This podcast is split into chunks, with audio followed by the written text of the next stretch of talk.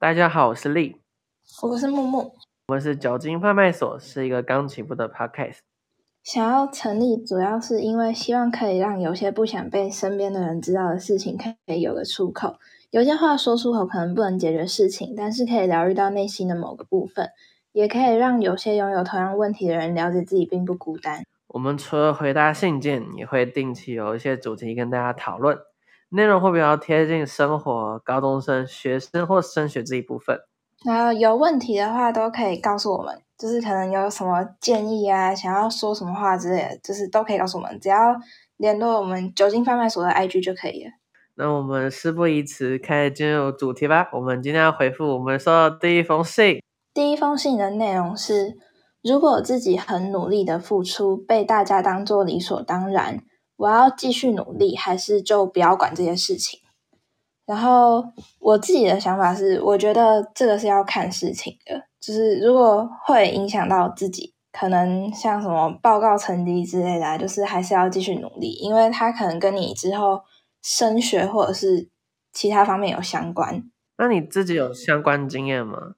我自己吗？我自己有，可是我那时候是。很干脆的直接跟他拆组，就是我们那时有一个报告，然后老师说自己找人一组，我们就两个人一组。可是他就什么事情都没有在做，他就也不讨论说什么，因为我们是国文报告，就是也没有讨论说什么要用什么书啊或什么之类的。然后都已经快到报告时间了，他什么还是什么都没有做，然后我就有点不开心，我就去问老师说，可不可以自己一个人一组？老师就说不建议，但是可，所以我就跟他拆组了。所以那个人是你的朋友？也不算朋友吧，就是刚好一组这样子。哦，我觉得如果是班级共有的事情，像什么园游会啊，然后表演啊什么的，你可以就是不要管他，交给其他人。毕竟他影响的是班级的荣誉，是如果今天没有做好，是全班一起丢脸。可是，就是当然也要看事情的急切程度啊。哦，了解。在下一次做这些事情的时候，你就要知道谁只会摆烂，然后把它当理所当然，你就可以避免跟他们同一组这样子。总就是用一件事或一个报告去看清这一个人。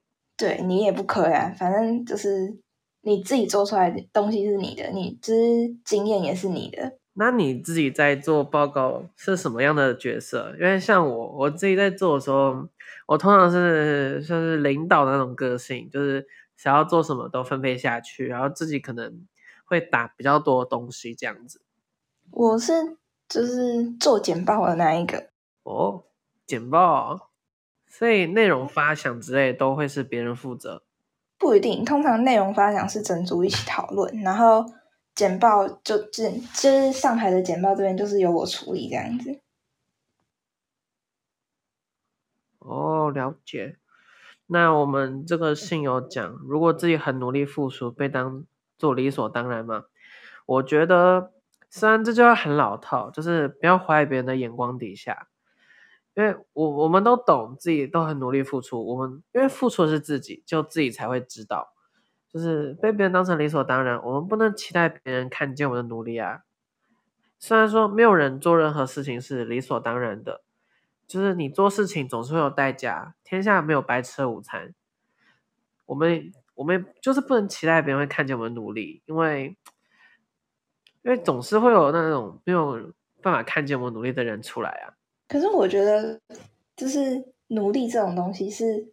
给你自己的，就是它本来就不是一个别人应该要看见的东西。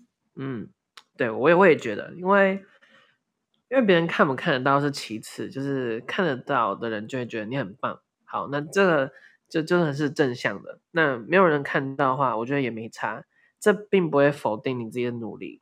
然后，如果你是成绩方面的话，我蛮懂努力没有被看见的感受，因为最近的例子就是前几天。我父母就是有跟我发现一些冲突，主要是他们骂我啦。他们觉得我就是最近就是没有在念书啊，然后明明要准备考大学了，然后感觉每天很混。然后我我没有怎么回复他们，因为我就知道，有的时候他们认为你不努力的话，其实你也没办法，因为你的努力就没有被别人看见，好像也没办法去辩解那么多，所以我就好，我就跟自己说，我要在段考的时候用成绩证明我的努力。虽然说真的不要被段考的成绩单上面的数字绑架，但那些纸上面的数字还是有些参考性，就是你可以知道自己进步了多少啊，或退步了多少啊。那你段考后的因为成绩调试又是另外一个问题了。可是有一件很好笑的事情，就是每次你念一念之后，想说休息一下好了，然后父母就会开门进来，然后就是看到你在划手机之后。没多久，就是你要在看，然后他又会说，就是看书看一看，又在休息的时候，还会说你又在划手机这样子。哦，这父母就真的没有看见这些努力啊，就是也不能怪他们，也不能怪自己，就是一个一个时间的考验，就是一个时间会考验你啊。不过反正这些事就是自己去调试一下会比较好，我们也不能想说哦。